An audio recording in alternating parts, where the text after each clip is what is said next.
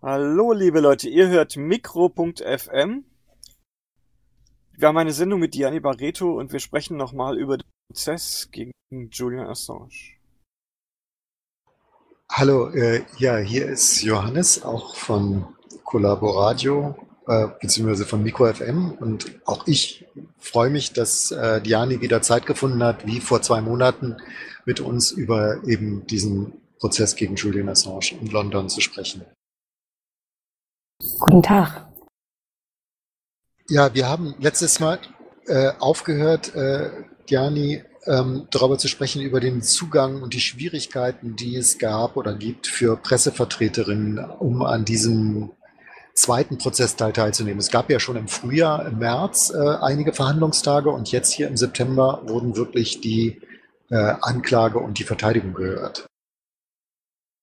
Ja, also die ähm, erste Verhandlungen wurden im Februar, Ende Februar in Woolwich Criminal Court, direkt neben dem Belmarsh Hochsicherheitsgefängnis. Ähm, und diesmal haben die Auslieferungsverhandlungen in Old Bailey Central Criminal Court in London, ein, quasi eine Institution, ein sehr beeindruckende Gebäude und so weiter.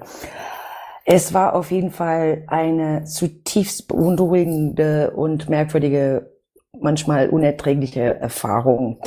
Ähm, die 40 NGOs, unter anderem Amnesty und Reporter ohne Grenzen und äh, manche Abgeordneten aus dem EU-Parlament und sogar die hiesige Parlament hier, ähm, wurden deren Zugang quasi äh, im letzten Moment äh, entzogen. Also diese hochbrisante, vielleicht wichtigste ähm, politische Verhandlung dieses Jahr Jahrtausends, dieses Jahrhunderts, ähm, hat quasi stattgefunden außerhalb von die öffentliche ähm, Aufsicht. Und das hat Amnesty sogar und Reporter ohne Grenzen ständig, äh, die haben sich ständig beklagt, die haben ständig versucht, mindestens einen Zugang zu einem Livestream äh, vor Ort in ähm, eine von diesen Gerichtssälen, die neben, direkt nebenan äh, war und ähm, weil alles findet statt mit diesen neuen Covid-Provisionen sozusagen. Ähm, die Richterin hat das äh, begründet, äh, indem sie meinte, ähm, sie muss das so arrangieren, weil sie sich Sorgen machte, dass sie keine Kontrolle, die Kontrolle verlieren würde über ihre Gerichtssaal, nämlich weil im Februar es wurde ein Foto, ein hochbrisantes Foto veröffentlicht aus den ähm, Public Gallery, wo die äh, Familien und so weiter äh, gesessen haben. Und auf dieses Foto war zu sehen Julian Assange in diesem Glaskäfig sozusagen. Und das war so wie eine kollektive Strafe, die verhängt worden ist auf die ähm, NGOs und äh, Anhörungsbeobachter. Ähm, das war, das hat das alles sehr erschwert, äh, in diesem Sinne um die Open Justice Prinzip, was sehr britisch ist, dass äh, um das um Justiz zu sprechen, es muss auch gesehen werden, sozusagen. Und ähm, aber wie viele Leute, also es gab ja selber im Gerichtssaal nur eine Handvoll von Menschen. Handvoll und, äh, von Menschen und dann gab es auch die Public Gallery, wo die Familie und Ängsten äh, quasi, also die Fiancée von Julian, äh, der Editor-in-Chief von WikiLeaks, ähm, Craig Murray, äh, andere äh, WikiLeaks äh, Mitarbeiter und so weiter. Es waren auch vielleicht zehn Plätze Maximum und dann drei Plätze, drei, vier Plätze wurden jeden Tag für irgendwelche VIPs ähm, reserviert, die nie gekommen sind. Also das wurde auch blockiert von die Richterin oder vom Gericht. Und das hat das alles noch weniger Zugang quasi äh, ermöglicht. In diesem Gerichtssaal gab es ähm, vielleicht fünf oder sechs Pressevertreter, was recht wenig ist. Ähm, das ist auf jeden Fall drei Viertel weniger als im Februar. Ähm, natürlich Social Distancing hat eine Rolle gespielt. Und dann im Nebensaal quasi, die haben einen Livestream äh, errichtet, wo man mit sehr viele Schwierigkeiten äh, gab es auch technische äh, Schwierigkeiten mit dem Stream, manchmal Audio, Ähm, das war auf jeden Fall sehr, sehr anstrengend, haben die Leute vor Ort berichtet, um einen ganzen Tag das zu verfolgen mit diesem Livestream. Es gab auch äh, eine merkwürdige äh, elektronische Panne, elektrische Panne im Raum, in diesem Nebensaal, wo es gab einen Brummen, was so laut war, dass es noch äh, weiter diese äh, Livestream-Verfolgung äh, noch weiter erschwert hat. Ähm, und das muss man auch noch dazu sagen, die Public Gallery ist theoretisch für jeder zugänglich, aber man musste sich um sehr, sehr früh am Morgen äh, anstellen. Und es war auf First Come, First Serve Basis. Und ähm, aufgrund dieses First Come, First Serve haben Aktivisten vor Ort quasi äh, in diese Schlange gestanden, gestanden am frühen Morgen und haben ihren Platz quasi an die äh, Großbritanniens Vertreterin von Reporter ohne Grenzen, Rebecca Vincent, äh, deren Platz quasi freigegeben, so dass sie äh, teilweise und stichpunktweise und an bestimmten Tagen für bestimmten Stunden konnte sie in diesem Saal äh, quasi mitverfolgen. Es, es war wirklich äh, sehr anstrengend und wirklich fast eine Zumutung für die Prozessbeobachter. War das denn jetzt bei den Leuten, die Prozessbeobachter waren, waren das jetzt, sage ich jetzt mal, nur Leute, in Anführungszeichen nur Leute aus dieser ähm, NGO-Szene, also so wie Reporter ohne Grenzen, Amnesty International ähm, oder äh, und sonst Pressevertreter oder waren da auch Aktivisten dabei oder Leute, wo du den Eindruck hast, das sind irgendwie Statisten, die von irgendjemandem geschickt wurden, um Plätze zu besetzen? Gute Frage. Also ich wurde unter anderem auch äh, diesen Zugang entzogen. Es wurde uns bestätigt von das Gericht, dass wir konnten dieses Livestream äh, verfolgen. Ich wollte das auch im Büro vom Saving Dagdelin ähm, oder von Heike Hensel. Heike Hensel ist eben bei die Eröffnungsauftakt äh, nach London gefahren. Ähm, das sind beide Politikerinnen der Linken, stimmt's? Ja, im, äh, Abgeordnete hier in Deutschland, Bundestag. Und ähm, es gab auch andere äh, europäische Abgeordnete und NGOs und äh, Journalisten zum Beispiel. Nicht alle Journalisten haben diesen Zugang zu diesem Stream äh, bekommen. Das ist ein bisschen merkwürdig. Nur ein Handvoll äh, haben das äh, ja bekommen. Also die äußeren Umstände des Prozesses haben sich sozusagen eher Richtung Worst Case, fast Richtung Worst Case entwickelt. Also das war ja absehbar, dass durch diese Corona Restriktionen äh, weniger Zugang sein würde, aber die technischen Pannen, die ja auch schon im Februar äh, bei dem ersten Prozess eben schon sich abzeichneten, die haben sich noch weiter aus äh, weiter noch weiterentwickelt beziehungsweise sind einfach beibehalten worden, ja. Ähm, Reporter ohne Grenzen und Amnesty International haben traurigerweise gesagt, dass die hätten noch nie so viele Schwierigkeiten, äh, ein, an einem politischen Prozess teilzunehmen. Das sagt schon vieles aus. Äh, die haben in viele illiberale äh, Ländern quasi äh, politischen ähm, oder hochkarierten Fällen ähm, der Justiz verfolgt und London äh, scheint sich quasi auf diesen Weg wie in Großbritannien, den gleichen Weg zu einer illiberale Demokratie weiter voranschreiten zu wollen. Und ähm, denen es war offensichtlich egal, ob man da Zugang äh, äh, erlangte oder nicht. Ähm, das war eine sehr surreal, sehr aggressive ähm, äh, Atmosphäre. Auch die äh, Experten, äh, die dort vor, für die Verteidigung ausgesagt haben, ähm, viel Hohn und Unterstellung und also sowas habe ich in meinem Leben äh, nie erlebt sozusagen und ähm, in Großbritannien wurde kaum über diesen Fall berichtet, sozusagen. Äh, ganz, ganz kurz, was meinst du mit nie erlebt? Also was wären denn diese Art von, von Anfeindungen gegen äh, Zeugen der Verteidigung? Kannst du mal ein Beispiel geben?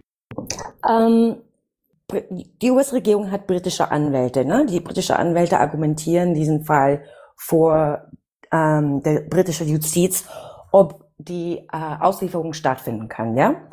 Und aufgrund dieser Unregelmäßigkeiten, die es gab, zum Beispiel die, ähm, es gab eine ersetzende Anklageschrift, die wurde quasi am Abend davor äh, die Verteidigung geliefert. Sowas gibt's noch nicht, nachdem die Evidenz äh, schon längst äh, abgeschlossen worden ist. Die haben eine neue Anklageschrift. Also nachdem die Beweisaufnahme geschlossen war, haben sie eine neue Anklage genau. gemacht. Das ist im Grunde genommen ein totaler Verfahrensfehler. Genau.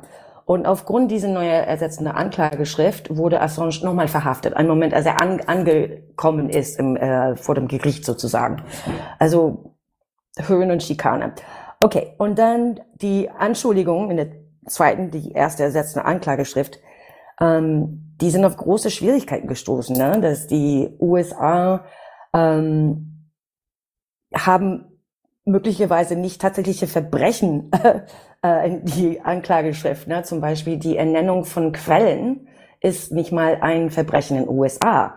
Und aufgrund dieser ähm, Auslieferungs ähm, äh, Treaty, Auslieferungs, ähm, wie sagt man das? Auslieferungsabkommen. Abkommen, danke. Ähm, das muss ein Verbrechen sein in beiden Ländern, so dass es eine Auslieferung quasi eine juristische Basis hat. Die haben wilde Theorien auf diesem Thema, ob äh, Assange ein Journalist ist. Ähm, und die britischen Anwälte in diese widersprüchlichen Theorien aufgestellt, ob die britischen Behörden Assange ausliefern können oder nicht, selbst wenn das Verfahren gegen ihn politisch motiviert ist und selbst wenn es mit seiner journalistischen Tätigkeiten zusammenhängt. Also beide auf diesen Gründen sind nicht ähm, keine Basis zur Auslieferung. Ne? Ursprünglich schienen sie zu argumentieren, dass im Gegensatz zu allen britischen Präzedenzfällen und den eigenen Text der Auslieferungsvertrags zwischen den USA und Großbritannien, Großbritannien Assange aufgrund einer politisch motivierten Anklage tatsächlich an die USA ausliefern kann, kann, weil sie vom britischen Parlament verabschiedete Ermächtigungsgesetz, das den Auslieferungsvertrag zwischen den USA und Großbritannien zu einem Teil des britischen Rechts machte und nicht mehr EU-Recht zum Beispiel, nichts in diesem britischen Recht und nichts darüber aussagt, ob ein Person aufgrund einer politisch motivierten Anklage an die USA ausgeliefert werden können oder nicht. Und auf jeden Fall, ähm, aufgrund diesen, ähm, die haben versucht, einfach ständig zu argumentieren, dass es, äh, man kann ihn ausliefern, weil er welche Quellen ernannt hat, was nicht stimmt und kein Mensch ist zu Schaden gekommen. Die konnten nicht mehr dieses Argument, das hat auch Chelsea Manning äh, in 2013 bei ihrem Militärtribunal ähm, und die äh, Pentagon konnte keinen einzigen Fall von jemand, der zu Schaden gekommen sei, äh, durch die Veröffentlichungen und so weiter. Und so, ähm, aufgrund dieser Experten, die für die Verteidigung äh, unglaubliche Aussagen gemacht haben, die ähm, britische Anwälte für den USA, für die Anklage haben ständig ähm, argumentiert, dass die parteiisch sind, dass sie voreingenommen sind, dass sie doch keine Experten sind. Aber das waren von die besten Experten im US-Gesetz oder Espionage Act oder über journalistische Tätigkeiten zum Beispiel, der zum Teil die britische äh, Juristen entblößt hatten, wie wenig die wissen über diese Gesetzgebung USA sozusagen.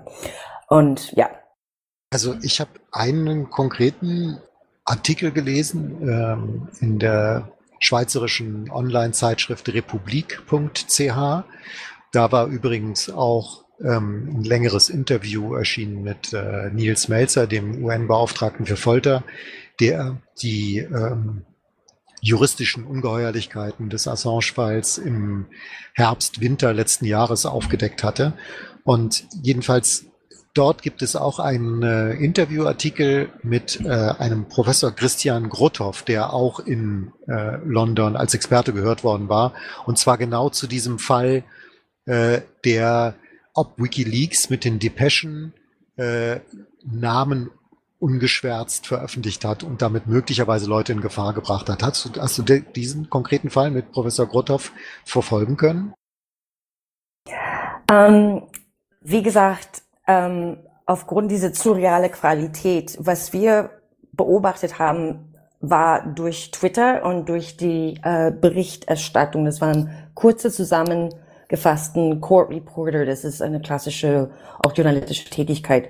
Das geht nicht um spezialisierte Inhalte, es geht einfach nur die Punkte, die Personen, was sie gesagt haben und so weiter. Ich habe äh, das gelesen, aber keine von diesen äh, detaillierten ähm, Aussagen im vollen Zügen gelesen, ja. Die wurden dann später von verschiedenen äh, Pressevertreter dann äh, veröffentlicht. Manche durften nicht äh, an die Presse erlangen, zum Beispiel die medizinische Expertenaussagen über Assange, weil das würde vielleicht die Privatsphäre von Assange verletzen zum Beispiel. Ähm, aber ja, das ist richtig. Wir haben nur Teile von diesen Expertenaussagen gehört, weil es gab ähm, einen Zeitdruck. Das ist, musste am quasi in erste Woche von Oktober abgeschlossen sein.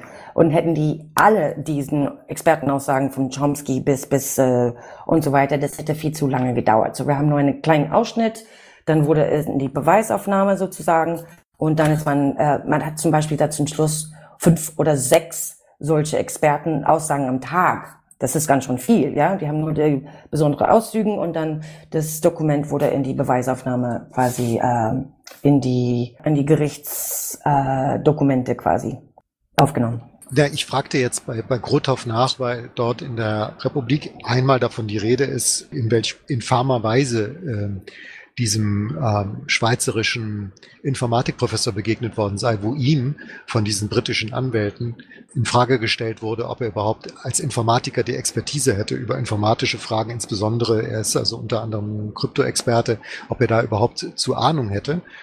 Und der hat, der ist ruhig geblieben wohl die ganze Zeit und hat einfach ruhig dieses Kreuzfeuer über sich ergehen lassen und hat eben die entscheidenden Punkte aber deutlich machen können, dass zum Beispiel die diplomatischen, ich zitiere das jetzt mal aus diesem Artikel in Republik, ähm, Zitat, es ist im Übrigen so, dass Assange die diplomatischen Depeschen derart gut geschützt hat, dass sie auch von der NSA nicht hätten geknackt werden können. Zitat Ende.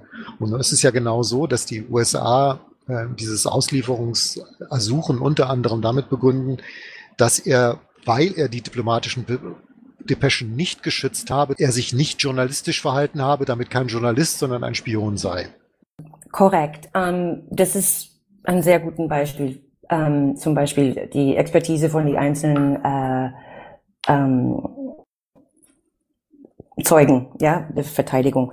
Ähm, das war so eine Reihe von äh, falsche Behauptungen. Ähm, und das war sehr interessant, dass diese Experten haben wirklich die Theorien von äh, der Ankläger auf den Kopf gestellt. Das hat sich dann rausgestellt, dass Julian hat oder WikiLeaks haben so viel zum Quellenschutz beigetragen, ja. Und ähm, wie du das schon in diesem NSA-Beispiel äh, vorgetragen hast, ähm, das ist genau das Gegenteil für den letzten zehn Jahren, wo über Assange behauptet wird, dass er Blut auf den Händen hat, der interessiert sich nicht für die, äh, die Quellen oder ähm, dass er irgendwelche verrückten Aussagen gemacht hat. Es ist denn egal, ob es die äh, äh, Quellen zum Schaden kommt und so weiter. Das wurde alle alles widerlegt von die ähm, bestimmten Zeugen von der Verteidigung. Und das werde ich kurz zu dem, was Grothoff da noch gesagt hat, wenn ich da kurz weitergehen darf, da ging es ja dann um den Guardian, dass nämlich ein Journalist des Guardian, ein gewisser ähm, David Lay oder Lesh, ich weiß nicht, wie man den ausspricht, also L. Lee. L, Lee, Lee. David Lee. Ja, David Lee, dass der, ähm, der hat sich eben das Passwort äh, besorgt für diese im, im Netz verschlüsselt vorhandenen Depeschen von äh, Julian Assange. Der hat ihm das regelrecht abgequatscht. Assange wollte ihm es erst nicht geben aus Sicherheitsbedenken. Und dann hat er gegen die Anweisung von Assange, äh, das Passwort jemals irgendwo komplett aufzuschreiben, hat er das sogar in einem Buch publiziert. Und aufgrund dieser Buchpublikation sind überhaupt erst die Depeschen entschlüsselbar geworden für die breitere Öffentlichkeit. Also das war ein Guardian-Journalist und nicht Julian Assange. Und es gibt überhaupt keinen Rechtshilfe ersuchen oder sonst irgendwas seitens der USA oder von irgendeinem Gericht gegen diesen David Lee von Guardian, sondern eben nur gegen Julian Assange. Ähm, korrekt. Ähm, das sind, wie gesagt, alle falschen Behauptungen über Wikileaks und Assange, die kursieren seit fast ein Jahrzehnt und so weiter. Und es war sehr gut, dass wir in einem Gerichtssaal solche Sachen konnten endlich mal geklärt werden, zum Beispiel. Ähm, wie du vorhin gemeint hast, ähm, diesen Sachverständigen hat gesagt, äh, überzeugend argumentiert, dass die Offenlegung von Identitäten solcher Informationen durch einen Journalisten nach US-Recht ohnehin ähm, kein Verbrechen wäre. Dieses, was du jetzt gerade erwähnt hast, ähm, äh, als Antwort haben sich die Anwälte der US-Regierung sich stark verlassen, nicht auf die Beweise einen tatsächlichen Zeugen, sondern auf Passagen in diesem Buch, was du gemeint hast, von zwei Guardian-Journalisten, unter anderem ist David Lee, ähm, von denen bekannt ist, dass die Assange sehr feindlich gesinnt sind und ähm, die durch die Veröffentlichung eines Passworts, ja, anscheinend mehr getan haben, um die Identitäten, die Informanten zu kompromittieren, als Assange es je getan hat. Ja? Keiner dieser Journalisten wurde aufgefordert, unter Eid über den Inhalt ihres Buches auszusagen, was natürlich viel sagt über die Ankla Ankläger. Ähm, eine solche Aussage hätte sie natürlich bei einem Kreuzverhör der Verteidigung über die Wahrheit des Inhalts des Buches äh, ausgesetzt. Angesichts des Gewichts, das die US-Regierung dem Buch offenbar beigemessen hat, ähm, finde ich das erstaunlich, dass sie nicht aufgerufen wurden. Ähm, also alleine schon der Titel ist bezeichnend. Der ist so reißerisch. Der heißt WikiLeaks Inside Julian Assange's War on Secrecy. Also WikiLeaks äh, und dann mitten im Julian Assange's Krieg gegen Geheimhaltung. So ist der Titel dieses Buches. Richtig. Und da sieht man, wie in diesen, sagt man auf Englisch, Character Assassination, also um die um Rufmord. Rufmord, um Assange quasi als absolut ähm, Persona non grata ja, äh, zu machen, ähm, ihn quasi als Verräter, ein jemand, der sich nicht interessiert für die Schicksale seiner, äh, der geht über Leichen, ähm, der, der die, die Staatsgeheimnisse des Staates partout offenlegen wird, der überhaupt keine ähm, Rücksicht nimmt. Und das stimmt nicht. Das hat man auch äh, gehört. Ähm, Julian Assange hat sich sofort in Verbindung äh, mit der State Department gesagt, äh, nein, Sie haben ein Problem. Wir haben versucht, das so viel einzudämmen, wie wir das nur konnten. Und die haben versucht, mit den US-Regierung auch zu arbeiten, um ähm, die unmittelbarsten Schaden äh, abzuwenden bei die Veröffentlichung von dieses Passwords äh, von David Lee und äh, Luke Harding äh, abzuwenden. Also das ist auch in das Buch von ähm, Laura Poitras, ist diese Szene zum Beispiel, wo äh, Sarah Harrison und Assange am Telefonieren sind mit dem State Department. Ähm, das ist wirklich beeindruckend. Aber ähm, was man dazu sagen kann, ähm, der äh, Augstein, äh, der Verleger von der Freitag äh, äh, Wochenzeitung hier, er wurde auch als äh, Zeuge der Verteidigung. Ähm, hat ganz kurz, ähm, er durfte nicht aussagen, weil das, wie gesagt, das wurde zu knapp, aber ein Teil von seinen äh, Aussage wurde auch ähm, vorgetragen. Ähm, und weil er einer von diesen Menschen, die quasi aufgrund dieser Veröffentlichung und dieses Buches hat es gleich probiert, ähm, ob, ob man Zugang zu diesem Crash, ja, und äh, und hat darüber quasi in Freitag auch ähm, entsprechend auch veröffentlicht. Zu, wenn ich äh, neuen Thema jetzt äh, ergreifen darf, ähm, hat sich herausgestellt oder wenig Menschen wissen, ähm, dass WikiLeaks war nicht der erste, der das veröffentlicht hat. Es war tatsächlich ein äh, Website namens Cryptome, die äh, die ganze Depeschen veröffentlicht hat als erstes aufgrund dieser Passwort-Veröffentlichung. Äh, und ähm, der, äh, wie soll ich der Eigentümer von diesem Website sozusagen, John Young, er hat auch ausgesagt und er habe äh, vor Gericht gesagt, er wurde niemals kontaktiert von den US-Regierung und sogar die Veröffentlichungen stehen immer noch da auf, auf seiner Website. Und äh, ja, man kann sehen, dass es geht nicht unbedingt um diese Veröffentlichung und es, nein, es geht um natürlich äh, Assange und WikiLeaks zu dämonisieren. Dieser Betreiber von Cryptome, der war eben, äh, der hat eben auch vor Gericht gesagt, dass er vollumfänglich, ungeschwärzt und unverschlüsselt alles hochgeladen habe und dass er bis heute nichts von der US-Regierung gehört hat. Ähm, also auch bei ihm könnte man ja fragen, Moment mal, sind Sie überhaupt Journalist? Aber ähm, er wird eben nicht belangt. Korrekt. Ähm, man muss auch was dazu sagen, wenn man darf. Also es gibt mehrere Probleme bei dieser Anhörung, äh, die vielleicht an Präzedenzfällen. Ähm, wie gesagt, im Mittelpunkt stehen diese Durchsickern von diese Fundgruben von was man sagen konnte, ist es von mehreren Experten auch äh, vorgetragen. Das sind die wichtigsten Dokumente, Dokumente, die jemals über die Kriegsverbrechen in Afghanistan und in Irak, ja. Ähm, 400.000 Armeeberichten aus dem Irakkrieg und 90.000 Berichten aus dem Afga Afghanistan-Krieg. Ähm, und dann haben die quasi mitten in diesen Anhörungen äh, quasi gesagt, der Fall Assange schafft einen Präzedenzfall, der die Pressefreiheit in Großbritannien und weltweit quasi tödlich bedroht, weil wenn Assange ausgeliefert wird, riskiert jeder Journalist oder jemand, der recherchiert oder retweetet oder es kann jeder sein, ja, der ähm, eingestuft Informationen veröffentlicht oder ähm, anschafft, ähm, die von den amerikanischen Behörden als geheim eingestuft werden. Äh, wie bekannt, äh, harmlos, wie sie auch sein mögen, dass diese Person kann ausgeliefert werden, also äh, festgenommen werden weltweit, ausgeliefert werden und vor Gericht gestellt werden unter diese Espionage Act und kann sogar die Todesstrafe ähm, bekommen.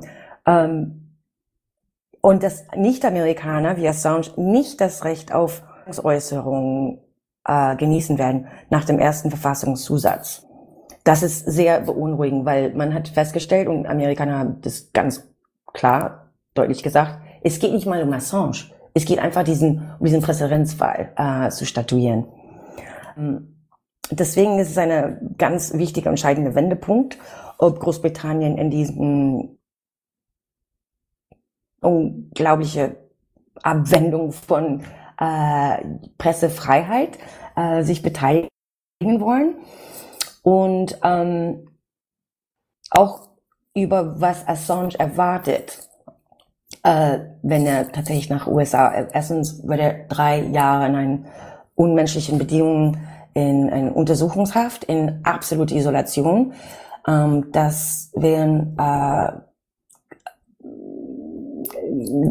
Gefängniseinrichtungen, die tatsächlich für perfekte Isolation, die sind so gebaut, so konzipiert. Äh, Experten, Rechtsanwälte haben auch ausgesagt, dass um überhaupt mit deren äh, Mandanten, die mussten derart schreien, ähm, weil äh, die haben kein, erstens keine Privatsphäre oder Privatheit, wo wir mit ihren Mandanten treffen können. Die, die müssen quasi durch diesen ganz kleinen äh, Schlitze äh, sich anschreien.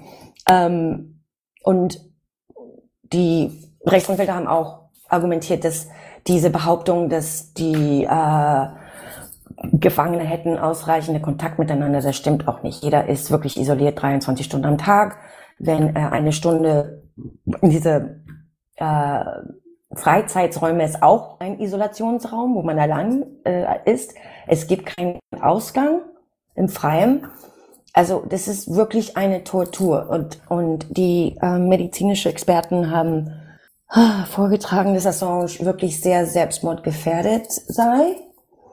Ähm, man habe auch Instrumenten gefunden in seiner Zelle, die vielleicht zum Selbstverletzung dienen konnten. Ähm, ganz kurz, eine ganz kurze Frage. Ich habe mitbekommen, dass es einen Psychiater gab, der ein Gutachten gemacht hat und von der Selbstmordgefährdung äh, ausgegangen ist, der dann eben sogar in die Waagschale geworfen hat, dass er sagt, mit allem, was ich bin als Psychiater, was ich jemals als Psychiater erfahren habe, bin ich mir absolut sicher, dass dieser Mensch selbstmordgefährdet ist für den Fall der Auslieferung. Aber wenn du sagst, es gab Experten, wie viele wurden denn gehört und gab es auch medizinische Experten seitens der Anklage? Also die genaue Nummerzahl habe ich jetzt gerade nicht. Wie gesagt, das ist ein sehr komplexer ähm, Fall und das waren mehrere Experten am Tag. Da waren drei oder vier, wenn ich mich nicht täusche, medizinische Experten, die ausgesagt haben, die ihn untersucht haben. Und wie gesagt, nur Teile, teilweise, auf jeden Fall diese einen Tag, wo es ging um seinen Zustand, ähm, das wurde sehr diskret verhandelt und quasi nicht an die Presse weitergeleitet, was alles da vor Ort äh, vor Gericht gehört worden ist. Ja, es gab schon vor ungefähr einem Jahr, glaube ich, da gab es sogar mal einen Aufruf von Seiten das war ein Aufruf, der in Science publiziert worden ist. So war das. In The Lancet. In The Lancet, eine sehr wichtige medizinische Zeitschrift. Zeitschrift. Genau, ich weiß, das war so eine der Top drei, so Lancet, Science, okay, Lancet. Und da gab es doch einen von zig Ärzten unterschriebenen Appell, äh, dass die Haftbedingungen eben äh, nicht zumutbar seien den Gefangenen. Korrekt. Ähm, sehr bewegende, medizinisch äh, fundierte Meinungen von Ärzte und medizinische Spezialisten weltweit und auch ähm, Rechtsexperten weltweit haben auch zu diesem Fall äh, sich geäußert, ähm, inwiefern das alles extreme Unregelmäßigkeiten und ähm, eine sehr gefährliche Präzedenz darstellen äh, kann. Ähm, ja, also die medizinische äh, Experten von die Anklage, das ist schon beeindruckend, dass Menschen, die sich einer hippokratischen Eid äh, unterzeichnet haben, konnten so irreführende Aussagen über die Bedingungen äh, in USA, äh, was wo unter äh, Assange quasi äh, eingesperrt ähm, was auf ihn erwartet in den USA sozusagen, weil es ist weiterhin mehr Folter, nachdem alle Isolationszustände, was er schon erlitten hat, und in diesem sehr prekären ähm, psychischen Zustand, wie er sich jetzt gerade auch ähm, seit Februar, weil er auch in absolute virtuelle ähm, Isolation lebt, in, unter Covid, in diesem Hochsicherheitstrakt in London. Ähm, er darf ein Besuch im Monat empfangen. Ähm, er nach den letzten Anhörungen äh, Ende Februar, ähm, dann ging es gleich los mit äh, Corona, ähm, hat sechs Monate lang keinen äh, Besuch erstattet bekommen von seinem Rechtsanwaltteam, weder seine Familie, weder Freunde. Also weiterhin extrem isoliert. Er hat schon hat Nils Metzel auch schon äh, darüber berichtet, dass er schon Anzeichen von äh, psychologischen Folter, Stress äh, und so weiter. Und jetzt, ähm, er darf einen Besuch im Monat, 40 Minuten lang. Er hat seine Kinder, jüngsten Kinder empfangen dürfen, seine Fiancé, aber die durften sie sich nicht anfassen. Falls er umarmt wäre von seinen kleinen Kindern, ihm würde äh, zwei Wochen Isolationshaft drohen.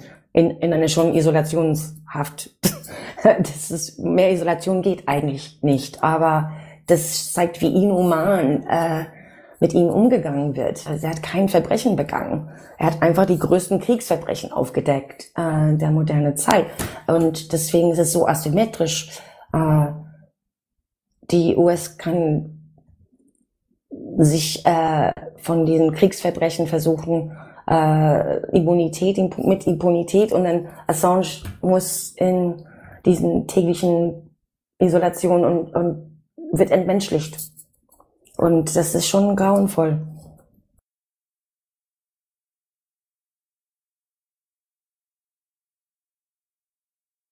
Hallo? Ja, ich bin da jetzt gerade, äh, ich bin da jetzt gerade noch bei dieser Situation, diesem, dieses, dieses eine sowieso schon verschärfte Haft, die noch weitere Haftverschärfung bekommt. Und im Grunde genommen ist es ja eigentlich eine Terrorjustiz, oder? Das ist schon ein Terrorjustiz, so kann man das auch sagen. Also es geht da, es geht darum, Angst, also wirklich Angst und Schrecken zu verbreiten. Ne? Also in diesem Menschen, der wird so systematisch fertig gemacht mit allen Instrumenten, die man zur Verfügung hat. Und das perfide ist, dass äh, all diese Willkür immer im Gewand der Rechtschaffenheit und der Rechtstreue und der Rechtsstaatlichkeit daherkommt. Korrekt. Das ist, warum es ist wirklich so zynisch äh, oder wirkt es so zynisch auf einen, weil man sich verabschiedet von Prinzipien der Rechtsstaatlichkeit oder fairen Prozess oder offenen Justiz. Ähm, das ist wirklich sehr bedauerlich und surreal und, und es, es fürchtet, ähm, ich fürchte mich. Ich fürchte mich wirklich. Und wenn die Öffentlichkeit oder die Medienvertreter sich nicht dazu, weil die, die werden als erstes äh, davon leiden, äh, unter diesem neuen Zeitalter, sage ich mal so, falls es als Präzedenzfall statuiert wird. Ähm, die haben zehn Jahre lang sich auch beteiligt an diesem Rufmord. Und wenn die nicht darüber äh, berichten, ähm, wie unfair diesen Prozess ist oder was, was man alles riskiert in diesem Prozess, dann ich kann nur sagen, die sind Komplizen in diesen Verbrechen, an diesen Verbrechen.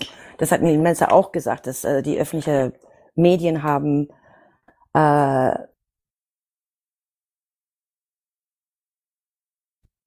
beigetragen zu diesen Wahrnehmung von Assange. Was natürlich äh, beigetragen hat, dass, dass man kein Sympathie, ja, dass man hat ihn zu einer Unperson erklärt. Darauf bezieht sich ja eine Einlassung von, ähm, es gibt so einen Text von äh, Chomsky und Walker. Ähm, die haben gemeinsam einen Text geschrieben, der in The Independent erschienen ist. Und der hat den bezeichnenden Titel Julian Assange is not on trial for his personality, but here is how the US government made you focus on it. Also das im Grunde genommen, äh, die haben in diesem Artikel versuchen sie nachzuzeichnen, wie sehr diese Technik benutzt worden ist, zu personalisieren, also eben ad hominem äh, zu argumentieren und wo ständig dadurch die, die sachlichen Zusammenhänge äh, aus dem Blick geraten, beziehungsweise verzerrt oder, oder äh, verdreht und äh, ins Absurde gewendet erscheinen. Auf jeden Fall. Ähm, Nils Melzer hat auch dazu der UN, ähm, UNO-Sonderrapporteur von Folter wenn man so mag, man könnte Chomsky in sein Manufacturing Consent, wie man so ein Meinung bilden kann. Ja, das war zum Beispiel das mit die äh, Vergewaltigungsvorwürfe. Ähm, dreimal wurde diesen Fall aufgenommen wieder. Äh, die, die hatten keine Anschuldigung gegen Assange, aber damit war seine Person absolut der meistgehasste Mensch, wenn man so mag. Und da kann man mit keinen fairen Prozess kommen, wenn man die Meinung so vergiftet. Genau, das ist so ein Tabuthema. Ne? Also du kannst nicht Partei ergreifen von jemandem, der so ein Tabu gebrochen hat, wie eben sexuelle Gewalt äh, gegen Frauen. So jemanden, wenn man für den irgendwie Partei ergreift, dann ist es, ja, das ist, dann gilt man selber zu den Leuten, die ins Tabu gerückt werden. Und deswegen ist es so gut wie unmöglich gewesen, noch irgendwo, soll ich sagen, ähm, sachlich argumentieren zu können, weil das so ein, wie so ein riesiges Rotlicht aufleuchtet, so nach dem Motto hier bis hierher und nicht weiter. Ja, genau. Also das fing alles an. Wir haben in der letzten Sendung gesprochen, dass ähm, Assange hat über die Vergewaltigungsvorwürfe äh, durch die Presse erfahren nicht juristisch quasi, nicht von einem Rechtsanwalt oder ähm, und daher die Vergewaltigungsvorwürfen in 2010, die gegen ihn erhoben wurden, wurden, haben ihn von einem heroischen Kämpfer gegen das Staatsgeheimnis oder Kriegsverbrechen, wenn man so mag, zu einer Gestalt jenseits des Erlaubten gemacht. Und das ist hängen geblieben. Und wenn die öffentliche Meinung so vergiftet worden ist, ich sehe nicht, wie er einen fairen Prozess bekommen kann. Genau, und bis hin dazu, dass ja auch die, die Richterin, die jetzt in diesem Prozess vorsitzt, ja auch schon sich also Äußerungen erlaubt hat über diese Persönlichkeit Julian Assange. Und, und wo dann sowas, also sagen wir so, das wäre jetzt so mal meine Frage. Ist es als Strategie erkennbar, dass die Anklage dieser Art von Personality-Geschichte in den Vordergrund rückt und weiter darauf herumreitet? Ähm, oder ist es wirklich so, dass sie, dass sie versuchen, sozusagen an der Sache noch dran zu bleiben? Das vielleicht nochmal als eine generelle Frage zu der, zu der Art der Prozessführung. Ob es erkennbar ist, ich denke schon. Das ist interessant, wenn ich das jetzt in, äh, in andere Zeugenaussage von Daniel Ellsberg, die 1971 die Pentagon-Papiere an die Medien durchsickern liest. Er sagte vor Gericht, er habe die geheime Geschichte des Vietnamkriegs veröffentlicht lassen, um die Öffentlichkeit zu zeigen, dass der Krieg ähm, nicht gewonnen werden konnte. Und dass er habe selbst sich berufen auf die Veröffentlichung von Wikileaks auch zu äh, anzuprangern in die Öffentlichkeit, das Kriegsverbrechen von dem Ausmaß, der hat sich auch berufen auf diese und hat gesagt, er hat das Gleiche getan wie ich, ja. Und aber interessanterweise in diesem wichtigen Fall, der Fall ist, äh, ist kollabiert damals in 71, aber er gilt als Held heutzutage und Assange gilt als ja äh, Staatsfeind. Und die haben sogar weiter gesagt, dass das ist erstaunlich. Das ist eine gewisse Geschichtsrevisionismus, man, man so mag. Ähm, die USA hat behauptet, die Anklage hat behauptet, dass die New York Times konnten durch wohl, äh, konnten wohl angeklagt werden unter die Espionage Act für deren Veröffentlichung. Das ist alles sehr weit ausgedehnt, muss man schon sagen, weil ähm, die Pressefreiheit und wie gesagt dieser erste Verfassungszusatz, ähm, das ist politisch geschützten Äußerungen und besonders als journalistische Tätigkeit ist es heilig verankert in die Verfassung in den USA. Aber das wird Assange hier nochmal oder jeder weitere Person, die unter diese Espionage Act angeklagt werden kann, für die Veröffentlichung oder Anschaffung von geheim eingestuftes Material. Ähm, in Zukunft, wenn die Ausländer sind, unter diesem Schutz, äh, die werden diesen Schutz nicht genießen. Also das ist eine sehr gefährliche äh, Präzedenzfall. Das kann man nur wie immer wieder, äh, immer wieder wiederholen. Weil dieser Espionageakt, der ja während des Ersten Weltkriegs im Jahr 1917 äh, rausgekommen ist, der war ja, wie wir auch in unserer letzten Sendung schon angesprochen haben, sehr wohl auf die inner-US-amerikanischen Verhältnisse gemünzt und das, der war unter anderem auch dazu gedacht, um Teile der amerikanischen Friedensbewegung mundtot zu machen. Das ist auch so ein Aspekt, der im Zusammenhang mit diesem Espionageakt wenig Erwähnung findet, genauso wenig wie jetzt diese neue Qualität, dass es jetzt darum geht, einen Nicht-US-Amerikaner diesem Gesetz zu unterwerfen. Korrekt. Und ähm, man muss auch sagen, ähm, die vorige äh, Regierung von Obama hat mehr Anschuldigungen äh, und Verfolgung von Whistleblowern als alle vorigen Präsidenten in der Geschichte. Und der hat auch diese Motivation der US-Regierung, um die Pressefreiheit einzudämmen oder Menschen einzusch Schreck einzujagen, ähm, um nicht an die Öffentlichkeit zu gehen. Äh, was speziell ist an der Espionage Act, es gibt nicht ähm, der Argument, das ist in öffentlichem Interesse. Das ist nicht erlaubt. Und ähm, viele von diesen Whistleblower, zum Beispiel wie Daniel Ellsberg, haben gesagt, ähm, ich habe das getan, weil das war ein öffentliches Interesse. Und ähm, interessanterweise, wenn ich das ganz kurz ein Segway machen kann, die äh, Repräsentanten Tulsi Gabbard, die auch äh, Präsidentschaftskandidatin war, äh, auch in diesem ähm, Wahlkampagne, äh, die hat gerade einen Gesetzentwurf äh, für eine Reform des Espionage Acts, um Menschen wie Assange und Snowden, Quelle genau wie die äh, äh, veröffentlicht, äh, the Publisher, um solche Fälle, dass sie nicht strafbar gemacht sind. Dass sie, die haben quasi diese Verteidigung haben können, dass es gemacht worden sind in öffentlichem Interesse. Also dass sozusagen Whistleblowing steht über Spionage. Äh, ja, und vor allem, weil es geht um diese geheim eingestuft. Ja, die US-Regierung hat, haben auch Sachen im Nachhinein eingestuft. Ja, das ist nicht unbedingt ein faires Spiel. Und ähm, es gibt auch eine Kultur von Überklassifizierung oder von Dokumenten und da hat man auch äh, erlebt, dass äh, Chelsea Manning als Analysten, ähm, die war eine von Millionen von Menschen, die Zugang hatten zu diese ähm, Dokumenten sozusagen.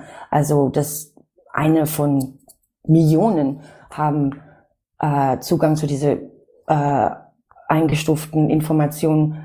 Ähm, es ist eine Kult, kann man sagen, von Überklassifizierung in den USA, was natürlich hilft, ähm, diese Staatsverbrechen äh, zu ermöglichen. Ich würde gerne an einen Punkt kurz zurückkehren, an dem wir eben so waren, wo es da um die Haftbedingungen ging und dass er nicht einmal Familienangehörige sehen darf oder wenn dann nur unter verschärften Isolationsbedingungen ohne Berührung und so weiter. Jemand, der aus Australien eigens nach Europa gekommen ist, ist der Vater von äh, Julian Assange, John Shipton. Der war erst in London und danach in Berlin. Hast du davon was mitbekommen? Das war sehr interessant. Er war ähm, letzte Woche in Berlin und äh, wurde eingeladen äh, von die Linksfraktion im Bundestag. Er hat versucht, äh, Support und Solidarität unter die andere Parteien äh, im Bundestag, um quasi, dass sie sich einbinden und sich äußern zu diesem Fall, weil wir haben eine merkwürdige Schweigen hier in Deutschland. Die Bundesregierung weigert sich, äh, auch in die Bundespressekonferenz zu kommentieren über diesen Fall, ob es grundsätzlich nach fairen äh, Prozessmaßstäbe äh, läuft und so weiter. Ähm, also die weigern sich tatsächlich sich einzumischen, weil die, es wird behauptet, dass es läuft alles unter rechtsstaatlichen Prinzipien und dass äh, Großbritannien ein Rechtsstaat ist. Ähm, und daraufhin haben äh, die SPD und anderen äh, Herr Schipten gehört, äh, Grünen und ähm, ich denke, die FDP war auch dabei. Ähm, und die äh, Linksfraktion hat sich äh, deutlich geäußert, dass die ähm, stehen hinter Assange und werden versuchen, eine Multipartei-parlamentarische Komitee zu gründen, wie es in anderen Ländern gibt, um sich mit diesem Fall zu befassen. Ja, wobei es dazu vom Bundesaußenministerium, das ja auch unter SPD, also ähm, Maß steht, ähm, die haben bestritten, ich zitiere jetzt mal, Zitat jetzt, dass uns Informationen vorliegen, aus denen hervorgeht, dass es sich um Verstöße gegen internationales Recht sowohl bei der Unterbringung als auch bei der Behandlung von Julian Assange handelt. Zitat Ende. Das ist natürlich, das ist so nichts sehen, nichts hören, nichts sagen Politik. Ne? Also wenn man noch nicht mal Prozessbeobachter zulässt, die äh, den Zugang soweit zum Prozess einschließt, dann muss man sich nicht wundern, dass dann auch dem Auswärtigen Amt keine Informationen vorliegen. Äh, ja, traurigerweise. Und ähm, Heiko Maas hat sich, obwohl er gefragt worden ist mehrmals, er, er will sich dazu nicht äußern. Er will keine Äußerung dazu. Und das ist derselbe Heiko Maas, der schon bevor irgendwelche Erkenntnisse da waren, schon wusste, dass Herr Nawalny zum Beispiel vergiftet worden genau. ist. Genau. Also es sieht man einen gewissen Doppelstandard, also über Sanktionen und alle möglichen politischen Druck, aber in diesem Fall bei Assange, äh, ja, Mucksmäuschen. Wäre jetzt noch eine daran anschließende Frage. Ähm, hast du, also wenn es jetzt um die darum, du hast gerade davon gesprochen, dass es hier seltsam still ist, äh, hierzulande zumindest auf der parlamentarischen oder auf der Regierungsebene. Pressetechnisch hatte ich auch den Eindruck, dass der Prozess nicht annähernd die Aufmerksamkeit bundesweit bekommen hat, die er hätte bekommen müssen. Und stattdessen war eben das große Thema äh, das Schicksal von diesem russischen Oppositionspolitiker Nawalny. Ähm, wurde das in der, sag ich mal, der Gruppe von Leuten, die sich mit dem Assange-Prozess befasst haben, wurde das da auch diskutiert? Also dieses seltsame Ungleichgewicht? Um nicht direkt, aber ich, ich weiß, dass äh, Frau Dagdien aus der Linksfraktion äh, im Bundestag, sie hat das schon, sich schon dazu geäußert, ähm, über diese merkwürdige Asymmetrie von beiden Fällen. Ähm, sonst ist es nicht besonders viel äh, thematisiert worden sind in Medien, also äh, das Vergleich von beiden Fällen. Aber ich kann sagen, das war nicht ausreichend, aber es gab mehr Berichterstattung als im Februar. Und ähm, dafür bin ich auch froh. Äh, Deutsche Welle hat äh, gute Berichte, ähm, Berliner Zeitung, Neues Deutschland, äh, Die Welt, Freitag und so weiter. Ähm, aber komischerweise von Spiegel hat man nicht, also die waren auch Medienpartner vor zehn Jahren. Ähm, von diese großen Medienpartner äh, kam nichts. Also es stimmt, auch Berliner Zeitung war mir dann auch äh, aufgefallen, dass die prononciert äh, über den Fall und auch in Anführungszeichen jetzt parteiisch, aber wie ich finde, in einem positiven Sinn parteiisch darüber berichtet haben, also durchaus auf der Seite von Assange, durchaus auf der Seite von ja, einem, einem äh, ja, von Meinungsfreiheit und, und journalistischer Freiheit, was ja eigentlich. Ja, genau, deswegen finde ich das eine positive Entwicklung. Es war wie ein Novum. Ja. Ähm, wir waren eben bei John Chipton in Berlin. Da gab es noch eine Veranstaltung, ich weiß nicht, ob du das mitbekommen hattest, äh, von der Rosa-Luxemburg-Stiftung, äh, irgendwo, ich glaube im Kino, ich glaube im Delphi-Kino, kann das sein? Äh, dazu hat, da war auch unter anderem der Rechtsanwalt von äh, Edward Snowden zu eingeladen, der sich da auch zum Fall Assange geäußert hat. Hast du da irgendwas von ähm, Ich war tatsächlich auf diesem Panel als eingeladener Gast. oh, pardon, ja. Ähm, ja, ähm, das war ein bisschen seltsam, weil ich hätte mir mehr Solidarität erhofft von äh, Herr Kalek, ein äh, ausgesprochener Experte weltweit in Menschenrechtsfällen. Ähm, Unter anderem ist auch äh, Snowdens äh, Verteidiger hier in Europa. Ähm, ich habe den Fall El Masri erwähnt auf diesen Panel-Diskussionen ähm, und wie brisant äh, seine Aussage, wie gesagt, nur Teil von durften äh, vorgetragen werden, aber das ging natürlich dann bei einer schriftliche Aussage in die äh, Gerichtsdokumente ein. Ähm, ich habe den Eindruck, dass, weil er selbst äh, El Masri ähm, verteidigt hat als Rechtsanwalt damals, ähm, dass er vielleicht, das ist meine persönliche Meinung jetzt, dass er vielleicht irritiert worden war, dass Assange oder die, also die Teamverteidigung von Assange haben diesen Fall ähm, zitiert, weil aufgrund äh, die Informationen in diesen Depeschen waren, konnte El Masri quasi seinen Fall vor den äh, Europäischen Gerichtshof äh, für Menschenrechte gewinnen. Aber auch dadurch konnte man auch sehen, wie die Bundesrepublik auf Druck von den USA sich gebeugt hat und diese Entführer von den USA, von der CIA, äh, die sind nicht äh, strafverfolgt worden. Und dazu, ähm, ich fand das auch sehr seltsam, dass Herr Kalek mit allem Respekt ähm, sich nicht mehr, nicht besonders geäußert hat zu einem besseren Whistleblower-Schutz hier in Deutschland, was ich auch dafür äh, plädiert habe. Ähm, ja, aber wer weiß. Aber es war ein interessantes Podium nach wie vor. Äh, Herr Gysi war da und Angela Richter, die auch äh, vor Ort war. Die ist angereist nach London. Sie hat in die Welt und ähm, in Freitag auch eine ausführliche Bericht äh, darüber geschrieben. Ähm, das war auf jeden Fall eine interessante Podiumdiskussion. Ja, Diani, wir sind langsam, aber sicher nähern wir uns dem Ende unserer Sendezeit. Äh, ich danke dir sehr für deine Schilderung, äh, für deinen Bericht, deine Berichte.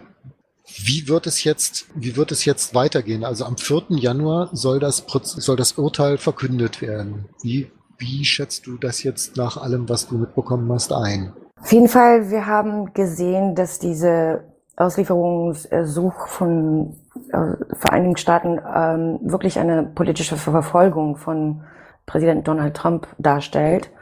Dazu kam auch die sensationelle Zeugenaussagen von äh, Whistleblowern im Spiel. Äh, die anonymen spanischen Zeugen haben behauptet, dass äh, deren Arbeitgeber David Morales ähm, habe sich bereit erklärt, äh, Assange im Namen von CIA abzuhören und äh, Pläne zu schmieden, ähm, ihn zu entführen, äh, zu vergiften und so weiter. Also das sieht man auch, äh, wie politisch motiviert äh, gehandelt wird seitens der USA.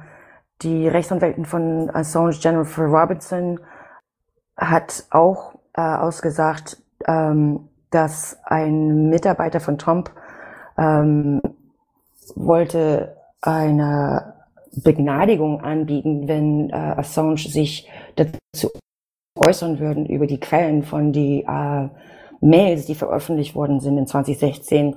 Assange hat sich dagegen gewehrt und wollte nicht mitmachen. Und aufgrund dieses äh, Weigern mit der US-Trump-Regierung zu kollaborieren in diesem Fall wurde strafrechtlich gegen Assange äh, ist es vorgegangen. Auf jeden Fall, man sieht aufgrund dieser medizinische durfte keine korrekte medizinische Versorgung bekommen. Äh, die Umstände, in der er äh, in diesem Gefängnis sitzt, was auf ihn erwartet, die Isolation, äh, die er erleiden muss, die Schwierigkeit an seine Rechtsteam, sich sein Team informieren zu lassen, sich zu beteiligen an diesen Prozessen im Gerichtssaal, weil er weiterhin diese Glaskäfig äh, sitzen muss und kann seine Rechtsanwälte äh, nicht instruieren ähm, obwohl die Ankläger haben gesagt, die hätten kein Problem, wenn er im Raum sitzen konnte. Die Zickzack-Bewegung von die Ankläger, die haben ständig neue Theorien und so weiter, die äh, ersetzende Anklageschrift. Also das sind so viele Prozessunregelmäßigkeiten, das ist schon wirklich äh, atemberaubend. Ähm, die haben jetzt drei Wochen, jetzt die Plädoyer-Argumente an das Gericht äh, müssen geliefert werden.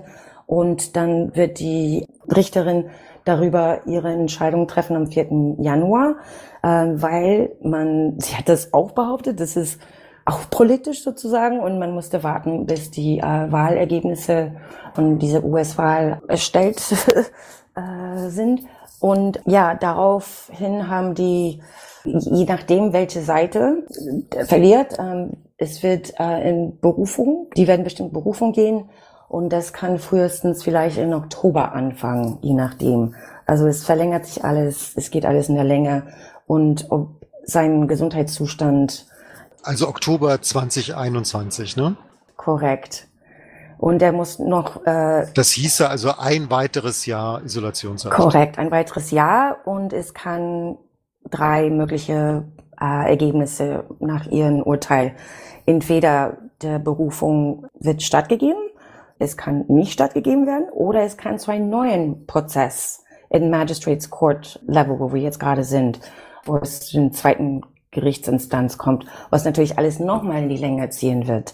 Und deswegen ist es alles sehr beunruhigend, weil er muss diesen höheren Gericht und dann muss er zum obersten Gericht und dann kann er vielleicht an der Europäische äh, Gerichtshof sich wenden. Das kann Jahre dauern, um diese Auslieferung zu verhindern. Ja, vielen Vielen Dank für diese Einschätzung, Einschätzungen, Gianni Barreto, die für alle, die sich dafür interessieren, da noch weitere Hintergründe zu hören. Es gibt einen, einen, äh, einen Streaming-Kanal, der ist ähm, zu erreichen auf unter pnode.org, also p-node, also p-node.org slash free Assange. Und da sind eine ganze Fülle von äh, Audiodateien, äh, Musikstücken, Songs, Redebeiträgen, Interviews und so weiter, die sich alle mit dem Fall von WikiLeaks bzw. Äh, Julian Assange befassen. Ja, vielen Dank, Jenny Barreto und ja, vielen Dank auch Elektra, die du heute sehr im Hintergrund warst und ähm, stay tuned. Vielen Dank auch von mir. Danke an euch für eure weitere Interesse und danke, dass du diesen Link da vorgeschlagen hast. Ich weiß, dass viel Liebe und äh, Herzblut äh, da reinfließt.